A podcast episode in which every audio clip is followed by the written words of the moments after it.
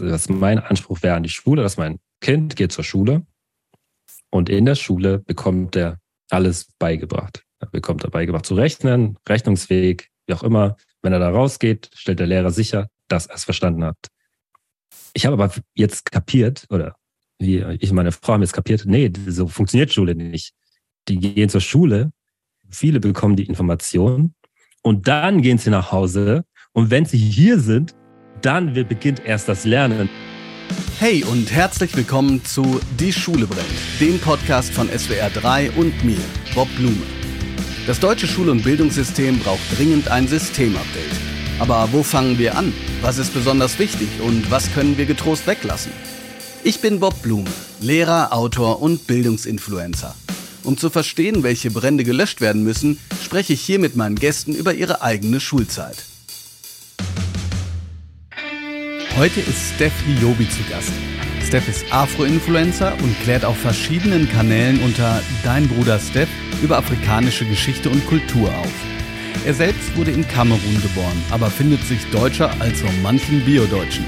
Heute spreche ich mit Steph über die eigene Schulzeit, Schwierigkeiten von Wissensvermittlung auf Social-Media-Plattformen und die Erkenntnisse über Schule, die er erst durch seine eigenen Kinder gewonnen hat.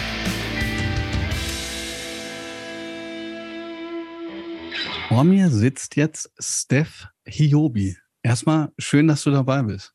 Hallo Bob, danke für die Einladung.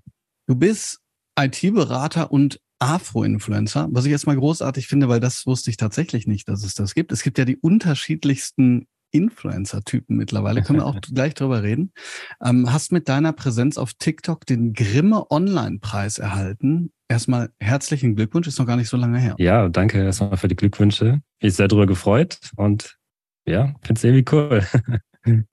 das war ja dann auch für deine, für deine Arbeit, nehme ich mal an, auf TikTok.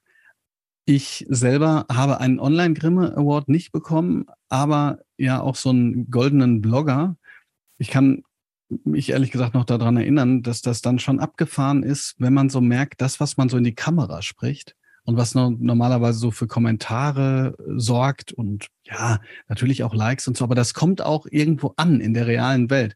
Erzähl mal ganz kurz, wie, wie war das für dich auch, als du das mitbekommen hast und wie du da hingekommen bist?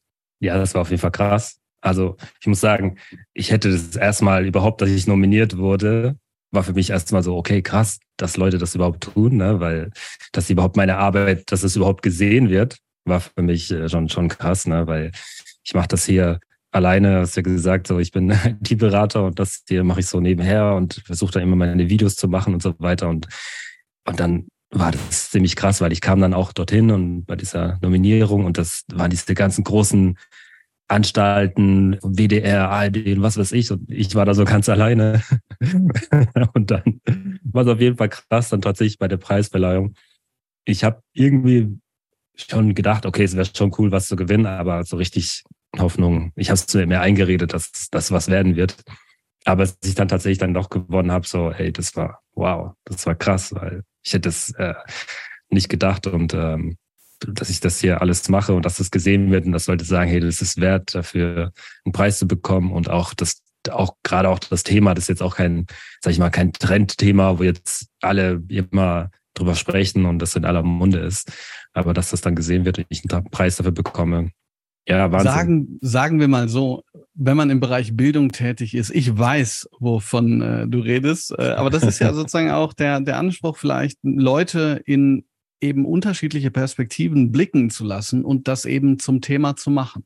Da kommen wir auch inhaltlich gleich hin, aber vielleicht jetzt erst kurz nochmal etwas oberflächlicher angeteasert, bevor wir auch in deine eigene Schulzeit erstmal gucken. Wie kann man sich denn die beiden Bereiche vorstellen? Also erstmal, was machst du als IT-Berater? Kann man sich das wirklich so vorstellen, so nach dem Motto, ey, mein Mac funktioniert nicht mehr, kannst du mir mal helfen?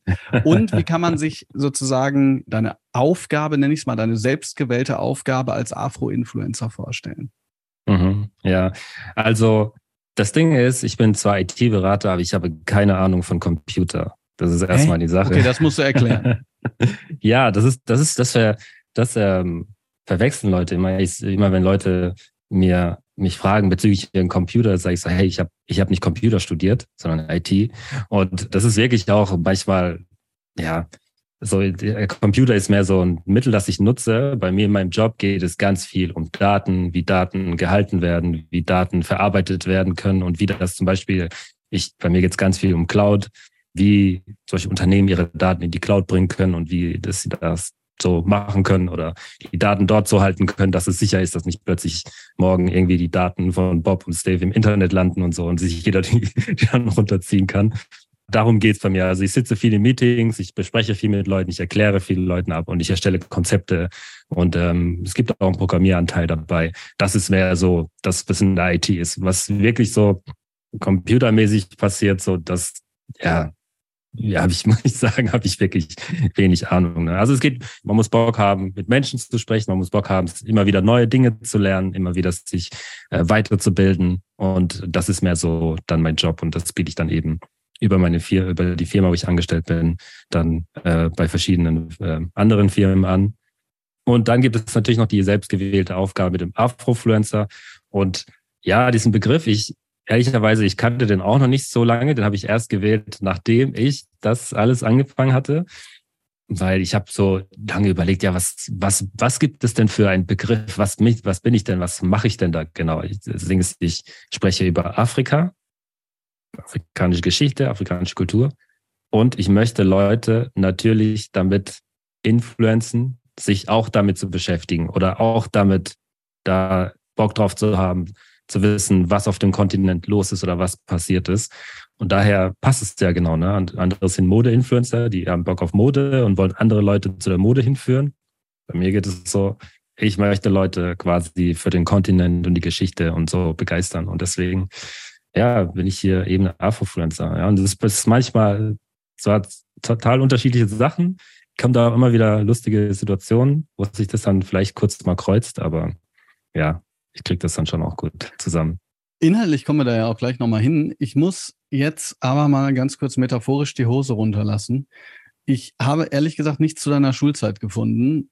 Bringe ich mal zunächst mal auf den Stand. Wo bist du ja. aufgewachsen und zur Schule gegangen? Ich bin in, in einem kleinen Dorf in der Nähe von Sinsheim aufgewachsen. Sinsheim in der, ist wiederum in der Nähe von Heidelberg. Heidelberg ist wiederum in der Nähe von Mannheim. So kann man sich dann an die Städte heranarbeiten.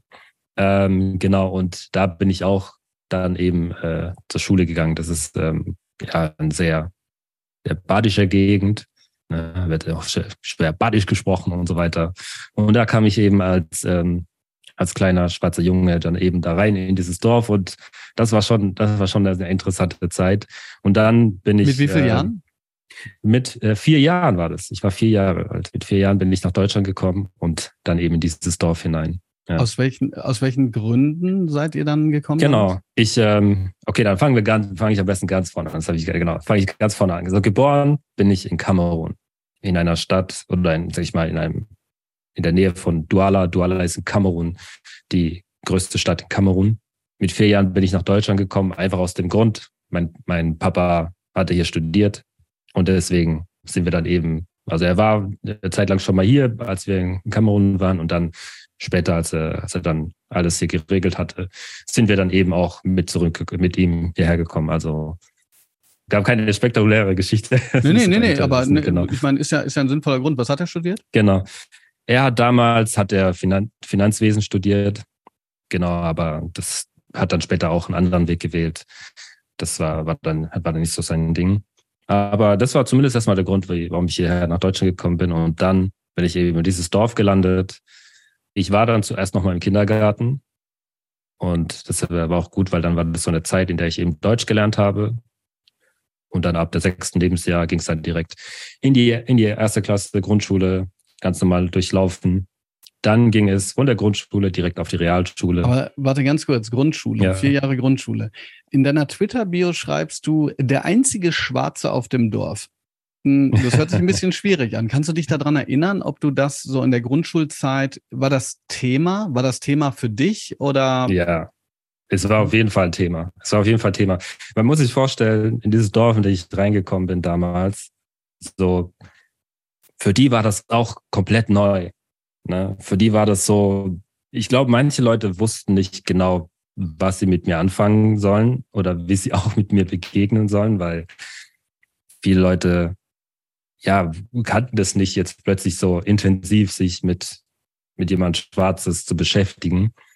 Da hat natürlich auch ganz viel reingespielt. Gab es natürlich auch das Thema Rassismus, hat da auch mit reingespielt und so weiter. Das war einfach eine krasse Zeit. Aber warst du, ich sag mal, insofern integriert, dass du, also weiß nicht, bist du auf Geburtstagsfeiern gewesen von, von ja. deinen MitschülerInnen oder? Genau, das finde ich immer das Tolle. Bei allem, was ich so erlebt habe, auf dem Dorf, kann ich schon auch sagen, die Leute, sagen wir mal, haben, haben sich Mühe gegeben, dass das auch funktioniert mit mir und, und ihnen und so. Die haben zwar auch viele krasse Aktionen gebracht, aber ich war im Fußball. Naja, waren auch Leute dabei, die jetzt zum Beispiel, ich weiß nicht, ob das heute noch so gehen würde oder passieren würde, aber ich kann mich an eine Zeit erinnern, da war in so einem Dorf, da gab es eine Partei, die war so, eine rechte Partei und die hat einfach so ein riesen Dorffest gemacht und haben da einfach krasse Parolen da gesagt, so Ausländer raus und N-Wort wurde gedroppt und so weiter. Das weiß ich als Kind. Das, als Kind fand ich, das hat mich das schon geschockt. Ich wusste gar nicht damals warum. Ich habe das ja später verstanden, warum ich das so krass fand. Aber so, so war die Stimmung da. Das hat sich über die Jahre auch verändert. Also kamen natürlich auch neue Leute, auch ein anderer Bürgermeister und hat sich auch nochmal verändert und so.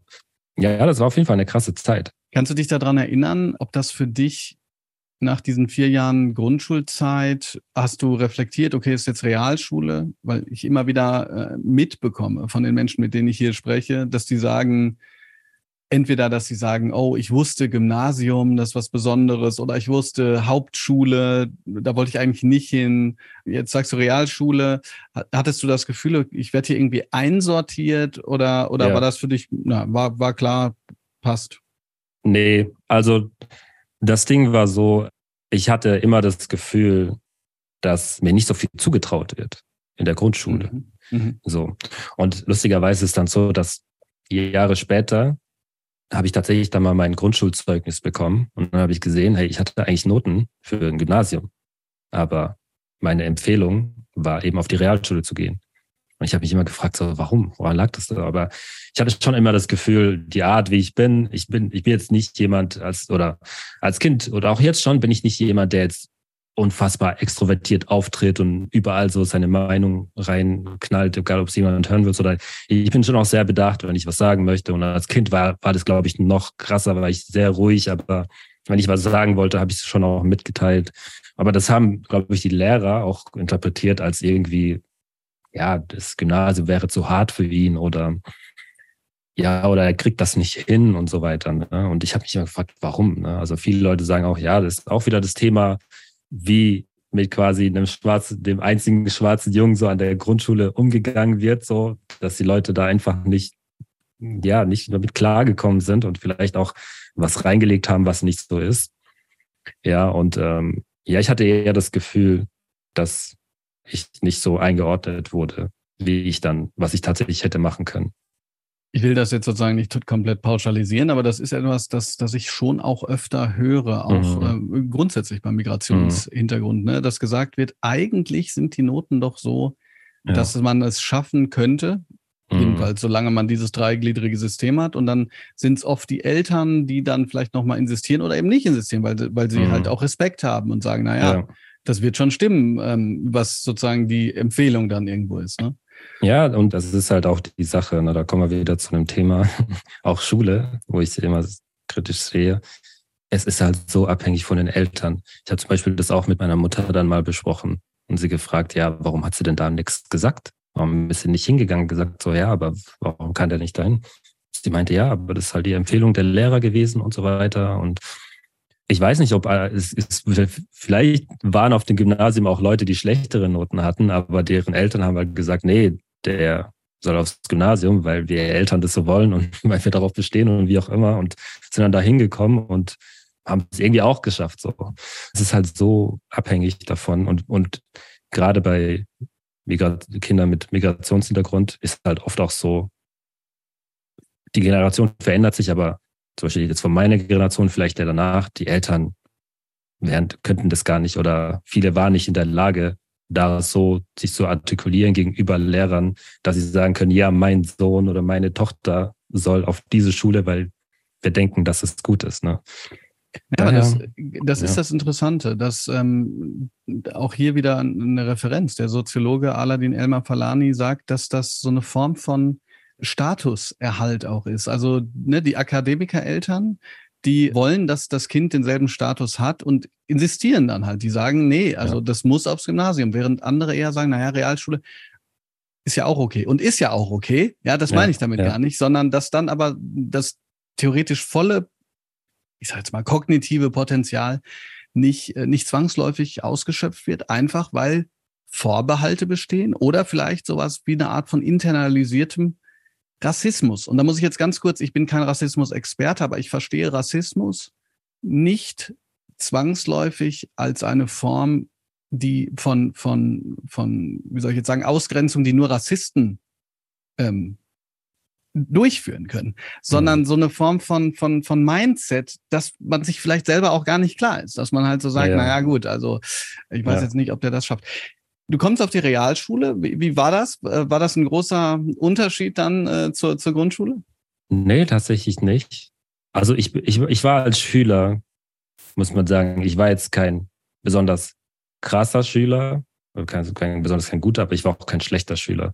Bei mir war immer das Ding, wenn ich wollte, dann konnte ich auch so aus dem Nichts eine gute Note raus, rausballern. Und ich habe immer gemerkt, okay, wenn es mal eng wurde oder so, oder wenn ich gemerkt habe, okay, hier in dem und dem Fach, so will ich ein bisschen Gas geben, dann war das schon auch möglich. Das hat auch meine Lehrer immer so zur Verzweiflung getrieben, weil sie gesagt haben, ja, aber guck mal, du kannst es doch so. Warum machst du es nicht immer? Sag ich, ja, ich habe auch noch andere Dinge zu tun. So. Das höre ich auch genau. ab und zu mal, ja.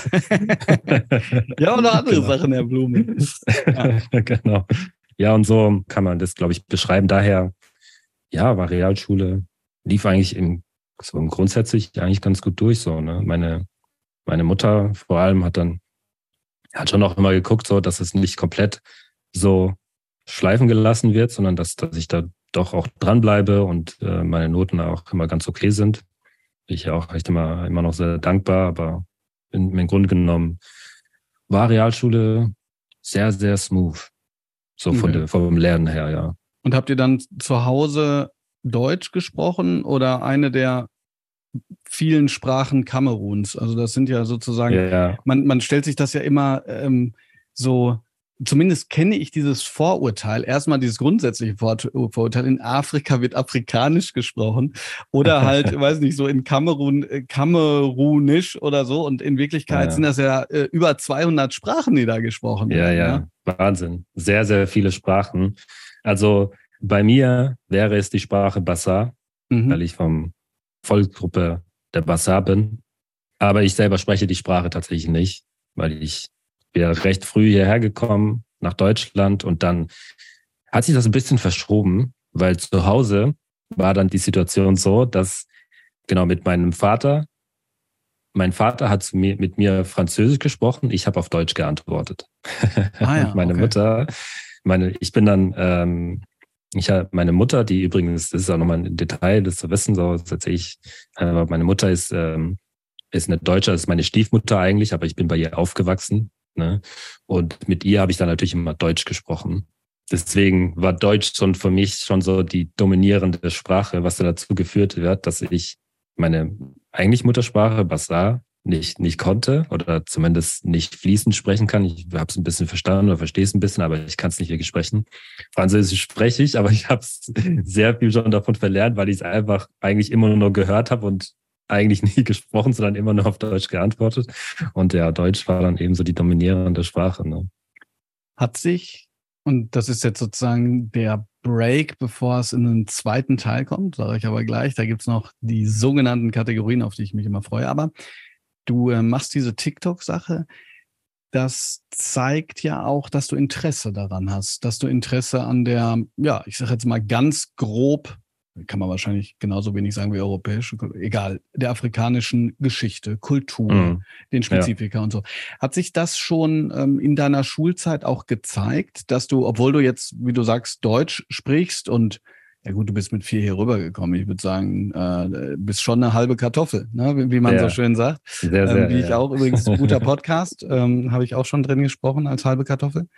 Genau, gab es da schon die ersten Anzeichen dafür, dass du dich dafür auch interessierst? Vielleicht Nein. auch, weil du daherkommst? Nee. Tatsächlich eher, eher nicht. Also das Ganze mit dem, dass ich mich so interessiere, das hat vielleicht so begonnen, so, so als ich so Mitte, Mitte 20, so 25, 26.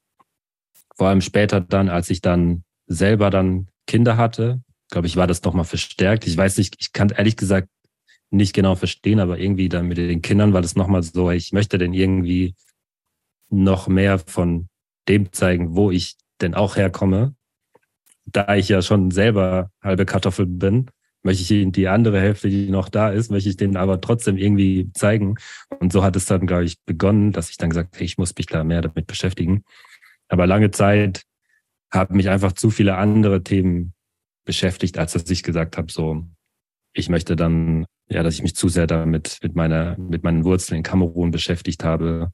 Mir ging es eher darum, so, ich wollte, dass das hier, dass ich, dadurch, dass ich dann hier nach Deutschland kam und hier war, war dann mein Fokus, okay, das hier muss irgendwie funktionieren. So, ne, und daher war das lange Zeit einfach gar nicht so mein Thema ich habe das ja jetzt quasi auch behauptet mit der halben Kartoffel, weil ich das schön finde, so einfach ja. ähm, als als Begrifflichkeit, äh, wie gesagt, weil ja. der Podcast auch so heißt. Ist das denn auch so? Also fühlst du das dich so, als ja. Deutscher oder als ja eben oder als halbe Kartoffel oder mehr als dieses oder jenes? Ja, also sagen wir mal so von meinem Verhalten und so wie ich in Sozialisierung bin ich sehr, sehr deutsch. Und nicht nur einfach deutsch, sondern ich bin so richtig so. Adidas Helmut in Birkenstock. Oder, genau, Helmut Manfred Deutsch. weißt du? So, so bin ich.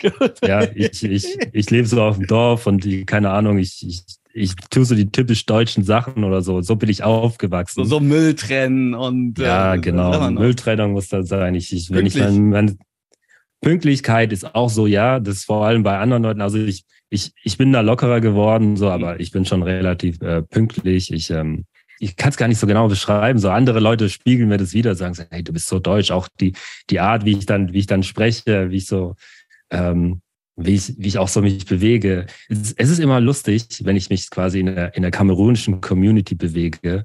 Da kommt es noch viel mehr raus. Ich merke, ich bin einfach so arg deutsch. So. sag, so sag mal, wieso, wieso in der kamerunischen? Ja, in der, in der kamerunischen Community ist, glaube ich, wenn ich da bin, dann stelle ich immer fest, die Leute sind so, sind schon sehr auch sehr extrovertiert und lieben es so, sich so zu präsentieren und, äh, und man redet einfach, der eine erzählt das, der eine erzählt dies, so, man weiß gar nicht genau, so ist es jetzt wirklich wahr oder erzählt er einfach nur, um uns alle zu unterhalten und so weiter. Und ich merke da so manchmal, also ich bin dann einfach so zurückhaltend und sag so, so ein bisschen Deutsch so. Äh, man ist erstmal ruhig so, man will niemand, man will niemand irgendwo anstoßen, man will nicht, nicht irgendwie äh, immer so zurückhalten, so, ne?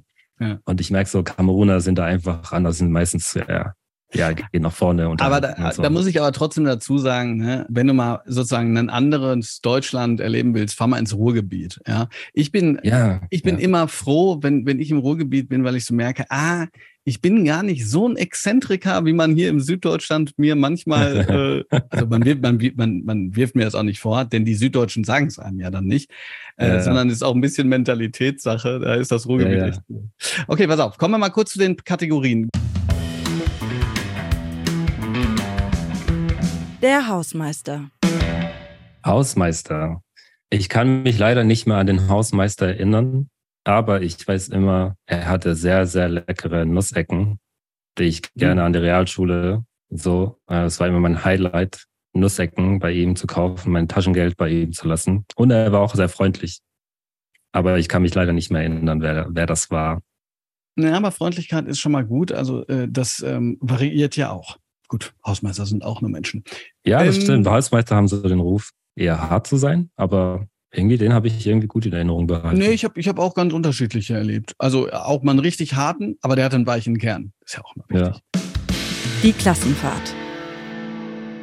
Oh ja, Schullandheim. Ist, äh, oh, Schullandheim. Schullandheim ist so ähm, gewesen. Das war immer lustig, aber es ist nie das geworden, was ich oder, glaube ich, wir Schüler uns das gewünscht hätten, weil wir hatten, ich hatte eigentlich fast durchgehend immer die gleichen Klassenlehrer, gerade in der Realschule. Und er hat jetzt nicht so Lust auf Schullandheim. Am liebsten wäre, glaube ich, gar nicht weggefahren. ich glaube, das Höchste, was wir mal gemacht haben, war, glaube ich, unsere Abschlussfahrt nach Berlin, während unsere Parallelklassen, die sind irgendwie nach Spanien, die sind nach Frankreich, nach England und so. Und wir dachten, ja, warum können wir das nicht machen? Nee, geht nicht. ja. Alles Aber es war immer lustig. Weil ich muss, ich muss kurz eine Anekdote sagen. Ich war, ähm, als ich äh, auf der Real, ich habe in, in, der Realschule auch mal unterrichtet, drei Jahre. Ja. Und da hatte ich eine Klasse und die mochte ich total gerne. Und habe ich gesagt, wir machen eine richtig geile, richtig geile äh, Klassenfahrt. Und ich wusste nicht, dass man irgendwie gab es mal so, es gibt ja dann immer solche Konferenzbeschlüsse und dann die muss man sich halten und das war nur Deutschland. Aber ich wusste das nicht, ich habe schon gebucht und so. Oder ich wusste es und habe es trotzdem gebucht. Und wir sind dann nach Österreich und da gab es dann halt so coole Sachen. Also so zum Beispiel Rafting, ja, so richtig ja. so Wildwasser-Rafting. Ja. Oder mit äh, Bobs, also mit, mit so Sommerbobs. Und ja. das krasseste war, das fand ich auch super, da sind wir so zu so zweieinhalb Kilometer auf den Berg hochgefahren und dann mit so drei Rädern runtergepäst. Aber dann halt, so weißt du, so zweieinhalb Kilometer. Okay. okay. Mega. Also ähm, solche Klassenfahrten, da erinnere ich mich immer gerne dran. Zu dem Zeitpunkt, wo wir jetzt gerade diesen Podcast aufnehmen, zu diesem Zeitpunkt jedenfalls werde ich in der nächsten Woche eine Woche auf Schullandheim fahren mit einer sechsten Klasse. Ich freue mich sehr drauf. Ja, möchte aber machst du das gern? Ich möchte hier mit allen Eltern nochmal mit auf den Weg geben, dass nach diesen fünf Tagen bitte keiner fragt, wie war der Urlaub.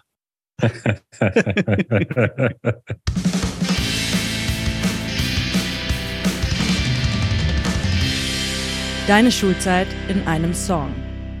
Boah, meine Schulzeit in einem Songtitel ich glaube, ich, es gibt keinen Song, der das wirklich beschreiben würde. Ich dachte vielleicht kurz an Bob Marley, Satisfy My Soul, das singt er. Please don't rock my boat, was so viel bedeutet, geh mir nicht auf die Nerven. ähm, aber es gibt so einen Song, der mich lang geprägt hat, so, mit dem ich in der Schulzeit verbinde. Und das ist der Song Adriano von Brothers Keepers.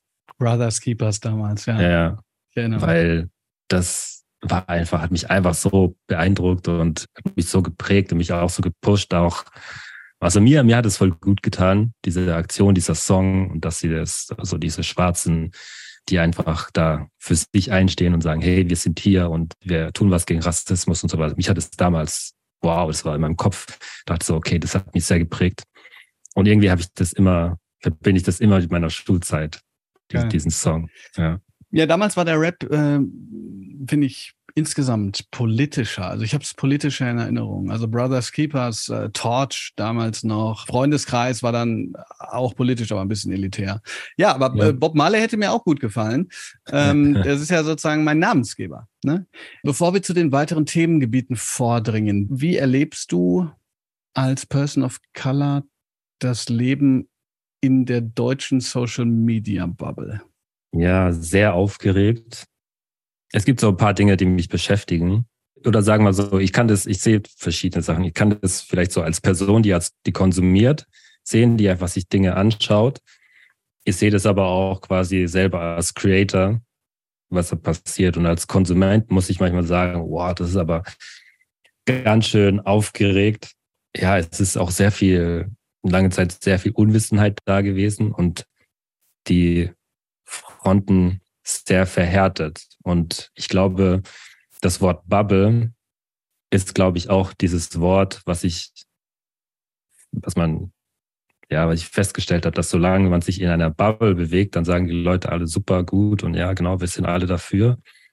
Aber eigentlich ist es ja das, was man zum Beispiel gerade in einer Rassismusdiskussion eigentlich nicht möchte. Man möchte ja quasi anderen Leuten sagen, hey, ja. das sollst du hören, aber es wird dann doch ganz schnell eine Bubble, weil ich kann es auch verstehen, manche haben auch einfach keine Lust, immer sich äh, auseinanderzusetzen und zum hundertsten Mal zu erklären, warum das N-Wort nicht genutzt werden soll oder warum man dies oder jenes nicht machen sollte. Hast du, kriegst du das dann auch mit, dass äh, bei mir ist das so, ähm, gut, Bildungsbubble auf der einen Seite, auf der anderen Seite spreche ich ja zum Beispiel mit unterschiedlichsten Menschen hier auf dem Podcast. Ne? Mhm. Jetzt ist das so gewesen, dass ich als Al Aljoscha Mutadi da war, der ist Queer-Aktivist, auch Veganer, also das ist sozusagen, dann haben wir gleich zwei Red Flags für irgendwelche toxischen Menschen ja. von einer bestimmten Partei. Und man merkte da, okay, da, da passiert plötzlich was und das Ding ist äh, fast bei einer Million Views. Und, mhm. ich, und ich erkenne das immer daran, dass dann die Kommentare plötzlich in eine ganz andere Richtung gehen. Also die werden dann ja, ja. echt, echt anders. Merkst du das ja. auch so? Also, ich dass man so direkt das weiß, okay, alles klar, jetzt ist gerade wieder was passiert? Ich merke das ja. Bei, bei mir ist das so. Ich erzähle immer ganz viel über Afrika und so. Das ist natürlich mein Thema, über afrikanische Geschichte und so weiter. Und das, diese Videos sind in der Regel sehr smooth. Es gibt eigentlich keine wirklichen Konflikte dabei. Bis zu dem Moment, an dem ich quasi da mal raustrete und zum Beispiel etwas ja, zur aktuellen Politik in Deutschland sage. Ja, du hast zum Oder, Beispiel auf Hans-Georg Maaßen reagiert, ne? Genau. als er äh, diese unsäglich rassistische Äußerungen getätigt hat, genau. dass man afrikanischen Menschen immer noch Glasperlen verkaufen Ja, kann. Wahnsinn, Wahnsinn. Ich weiß nicht, welchen, egal, aber ja, genau, aber sowas, ne? Sowas sage ich dann und dann plötzlich geht's rund. Ja, und dann kommen dann Leute hin und sagen, ja, red doch weiter lieber über Afrika, so, was hast du dich einzumischen und bla bla bla und so weiter. Und dann merke ich, okay, das ist dann so, das ist dann, wenn ich dann aus meiner, aus dieser Afrika-Bubble raustrete, dann kommt sowas. Aber ehrlich gesagt, mache ich das schon auch immer wieder bewusst, ja, klar. weil ich die Leute natürlich, weil das natürlich auch Leute wieder äh, zu mir zieht, die sich vielleicht gar nicht damit beschäftigt hätten. Ja. Vielleicht einer, der ein Maßen-Fan ist, sieht vielleicht mein Video und denkt sich so, okay, dieser Maßen, der redet vielleicht doch ein bisschen Blödsinn. Vielleicht gibt's den ja.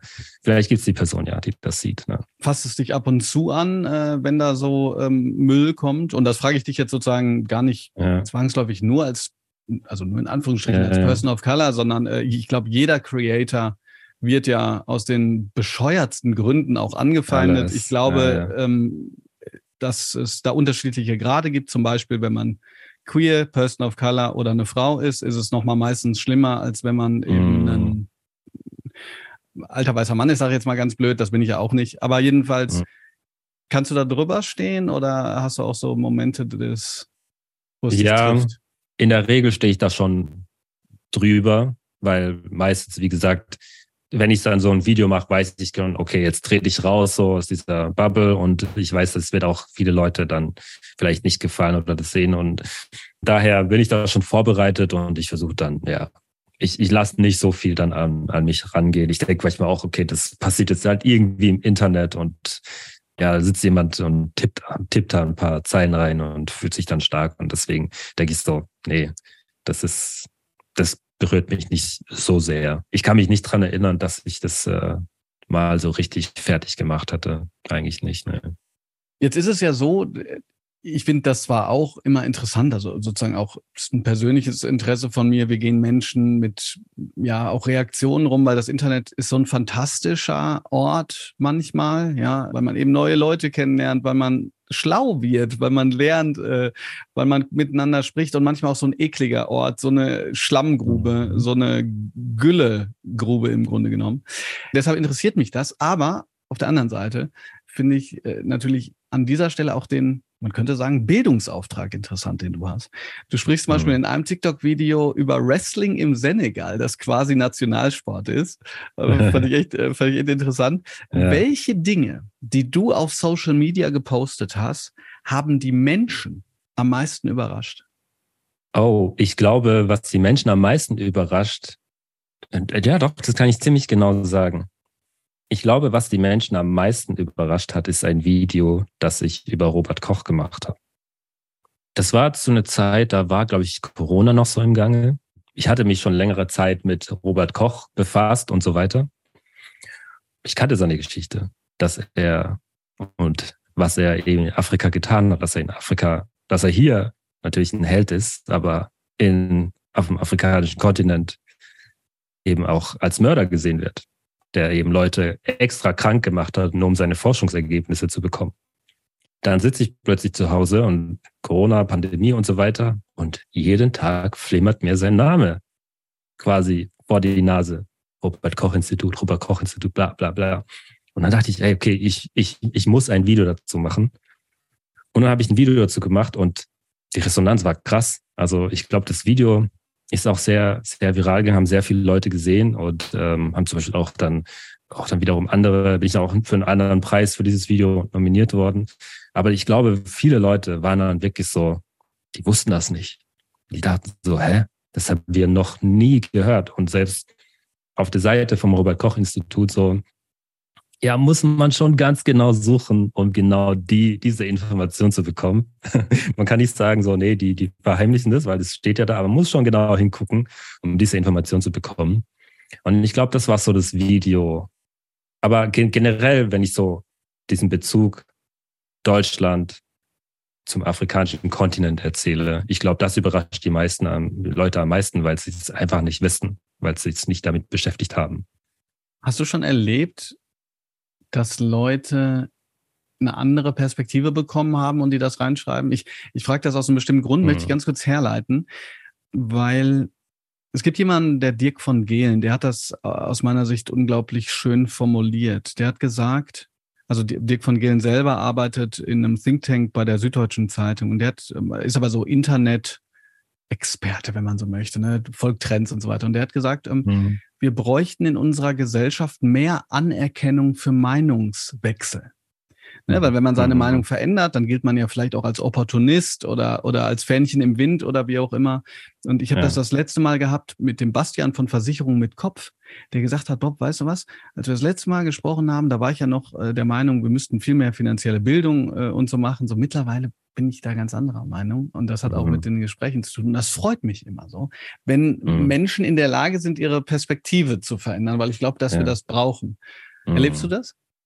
Ich erlebe das und ich, ich sage dir ganz ehrlich, das ist der schönste Moment. Also ich bekomme tatsächlich wirklich viele Nachrichten, wo Leute mir schreiben, hey, sie freuen sich, mein Video gesehen zu haben, weil jetzt ist das erste Mal, dass sie sich wirklich mit Afrika mit allem drumherum beschäftigen.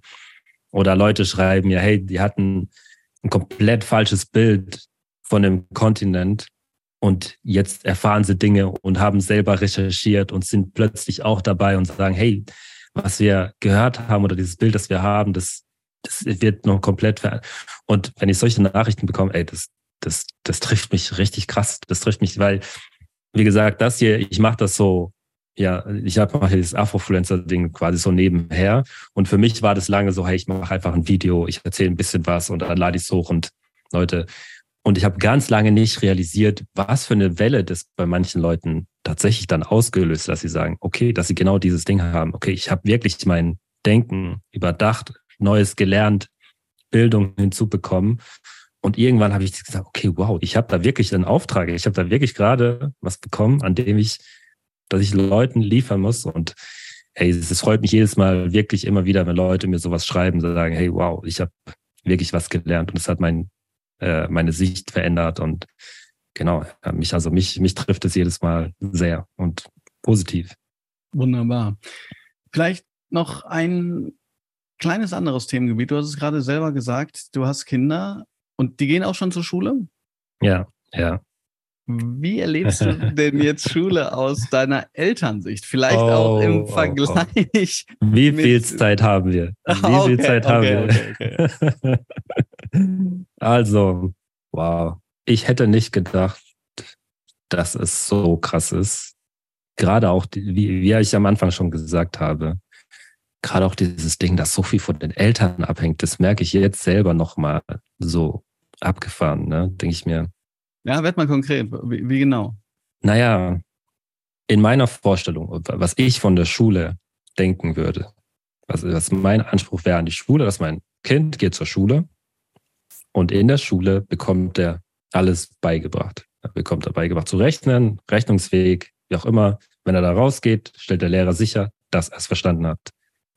Ich habe aber jetzt kapiert, oder wie ich meine Frau haben jetzt kapiert, nee, so funktioniert Schule nicht die gehen zur Schule, viele bekommen die Information und dann gehen sie nach Hause und wenn sie hier sind, dann beginnt erst das Lernen, dass sie erst hier das verstehen. Und ich denke mir so, nein, das ist, das ist nicht, das, das, ja. was soll das?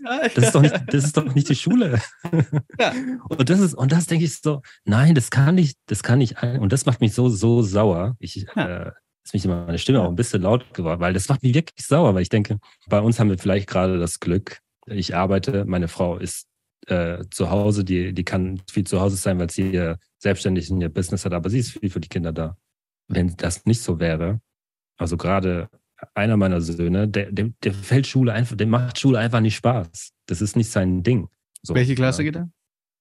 Der geht jetzt zweite Klasse, kommt in die dritte Klasse und man merkt schon, das ist einfach nicht so sein Ding. Er ist lieber, er ist lieber draußen mit seinen Freunden und macht viel Sport und so weiter. Aber jetzt so sitzen und so, für ihn wie Schule, er wäre verloren, ohne quasi dieses, dieses, dass die Eltern hinten dran sind. Und ich muss mich vorstellen, es gibt immer noch Kinder draußen, wo die Eltern das nicht leisten können. Ja, nee, eben. Also sozusagen, und, es ist ja auch so. Wir, wir, wir ja. verlieren die ja auch. Also das ist, das ist ja so, ne? Es gibt 50.000 Kinder, die, die überhaupt keinen Bildungsabschluss haben. Ja. Und ich würde mich ehrlich gesagt nicht wundern, wenn das äh, dann vor allen Dingen auch daran liegt, dass die Eltern eben nicht helfen können. Ja. Bildung in Deutschland ist an Voraussetzungen geknüpft. Ja. Ja, weil das, das was du gerade als Anspruch formuliert hast, das wäre auch genau der Anspruch, den ich auch an Schule hätte. Und ich habe ja. an anderer Stelle mal gesagt, im Grunde genommen ist diese Milliarden Nachhilfeindustrie, die es gibt, der beste empirische Beweis dafür, was an Schule falsch läuft. Weil, ne, weil, Sehr, weil, weil man, sonst müsste man sich ja, also sonst, man, wenn in Schule das Lernen so stattfinden würde, dass man es danach weiß, müsste, müsste man ja nicht äh, 100 Millionen nee. für Nachhilfe ausgeben. Nee. Nö, also ich, ich, ich habe ja gesagt, ich, ich habe kein Problem damit, dass man sich nochmal hinsetzt, vielleicht Sachen wiederholt und so weiter. Aber dieses Ding, dass man wirklich zu Hause das erst richtig versteht, denke ich so echt, nein, come on.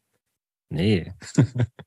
und das ist wirklich was so, das ist so, glaube ich, das Ding, was ich gemerkt habe, so, wow.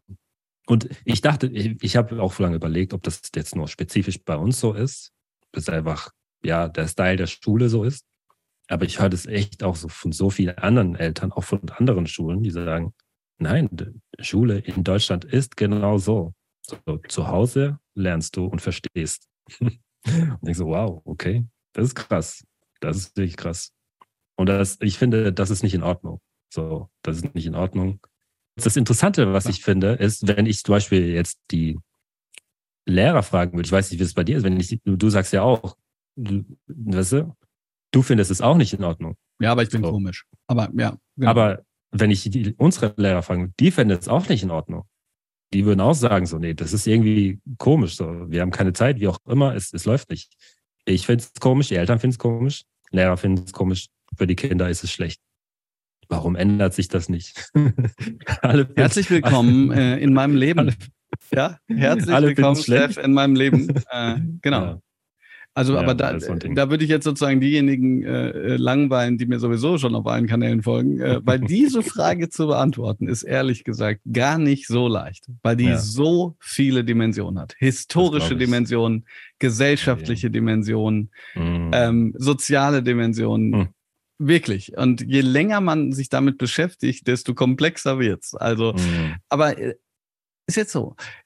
Ich ähm, habe am Ende des Podcasts, und wir sind schon fast am Ende des Gesprächs, immer eine These. Deine These könnte sein, und du kannst dich dazu äußern, das Ziel, was sich Schule setzen muss, ist weniger von Voraussetzungen auszugehen, die in Familien, ja. Familien unterschiedlich sind. Genau, ich glaube, ich glaube, so ist das. Weil ich, ich, wie gesagt, ich glaube, die, die noch extra was machen, so glaube ich, so die, die haben auch Erfolg und sollen auch den Erfolg haben, weil sie eben extra noch hinten dran hängen. Deswegen sehe ich da gar kein Problem drin, so. Aber es sollte eben, wie gesagt, für die Kids reichen, einen guten Abschluss zu machen mit dem, was sie in der Schule lernen. Und zwar für alle. Egal, was seine Eltern verdienen, ob sie in Deutschland geboren sind oder hierher gekommen sind, ob sie Zeit haben, viel Zeit haben, wenig Zeit. Nein, mit dem, was man in der Schule lernt, dort sollst du aus der Schule rausgehen und einen guten Abschluss machen. Daran habe ich Zweifel, dass das wirklich funktioniert. So, ich, ich, ich kann es mir nicht vorstellen, ehrlich gesagt. Ja. Und ja, das ist, das, die These ist so, es sollte keine Voraussetzung haben. Du sollst zur Schule gehen, sollst lernen. So, das ja, du rennst offene Türen ein von mir und ich glaube von äh, einigen tausend anderen Menschen auch. Ganz zum Abschluss. Ich habe gesehen, du unterstützt eine Kampagne für Bildung für die Ärmsten der Armen im Kongo. Oh ja. Kannst du da kurz was zu sagen? Weil ich glaube, das ist nochmal oh, ja. ähm, eine gute Sache. Es ist das ähm, Genau, das können sich alle mal anschauen. Jeremy Project Congo Jenga Tumaini. Das ist. Ähm, genau, und da sich das keiner merkt, man kommt direkt von deiner Seite genau. aus auf dein Linktree und da ist das auch direkt verlinkt. Ne? Da ist es direkt mit drauf. Aktuell, ich glaube, das bleibt auch noch derweil, ist es auch der erste Post fixiert äh, in, mein, in meinem Feed. Das ist eben, das sind, das sind Freunde von mir, die haben vor mehreren Jahren eine, eine, eine Hilfsarbeit gestartet und die Geschichte ging so, ähm, wenn du im Kongo ins Krankenhaus kommst, so, ne, dann wirst du behandelt, also du bekommst eine ganz normale Behandlung, aber die musst du selber bezahlen. Und wenn du diese Rechnung nicht bezahlen kannst, dann bleibst du in dem Krankenhaus, bis deine Rechnung bezahlt ist. Also dann wird das Krankenhaus zum Gefängnis. Dann wird das Krankenhaus zu einem Gefängnis. Du bleibst da, bis es bezahlt ist. Und es gibt ganz viele Leute, denen das genau so geht. Die sind so arm und so verzweifelt, dass sie merken, okay, zum Beispiel mein Kind ist krank und ist, ich will, dass es irgendwie Versorgung bekommt. Ich habe kein Geld. Ich gehe ins Krankenhaus. Ich kann es nicht bezahlen. Also sitze ich dort fest. Und das ist eine krasse Situation. Und Freunde von mir, Patrick ist selber aus, aus dem Kongo, ist selber von dort. Äh, Tabea hat Patrick da kennengelernt und sind heute äh, verheiratet und leiten eben das Projekt die haben dann gekannt, okay, das, das kann nicht so weitergehen und haben eben, als sie damals dort war, war nämlich ein Kind, ging genau in dieser Situation und der hieß Jeremy. Und genau deswegen heißt das Projekt auch so Jeremy Project Congo. Die haben dann eben dann dieses Projekt gestartet, um armen Menschen zu helfen, um quasi auch diesen Menschen zu helfen in diesem Krankenhaus, dass sie da wieder rauskommen, damit sie, dass sie ihre Behandlungen bekommen, dass sie, dass sie da nicht festsitzen, dass zum Beispiel Jeremy wieder rausgehen kann.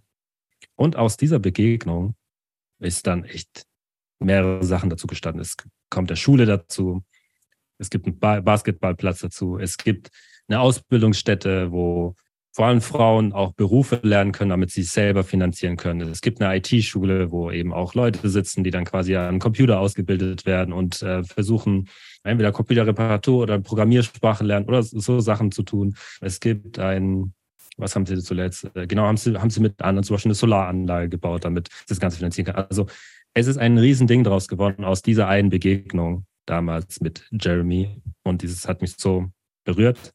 Deswegen kann ich wirklich immer nur jedem sagen, hey, geht auf meine Seite, schaut euch das an, Jeremy Project Congo und äh, unterstützt Leute. Ist wirklich ein Top-Projekt.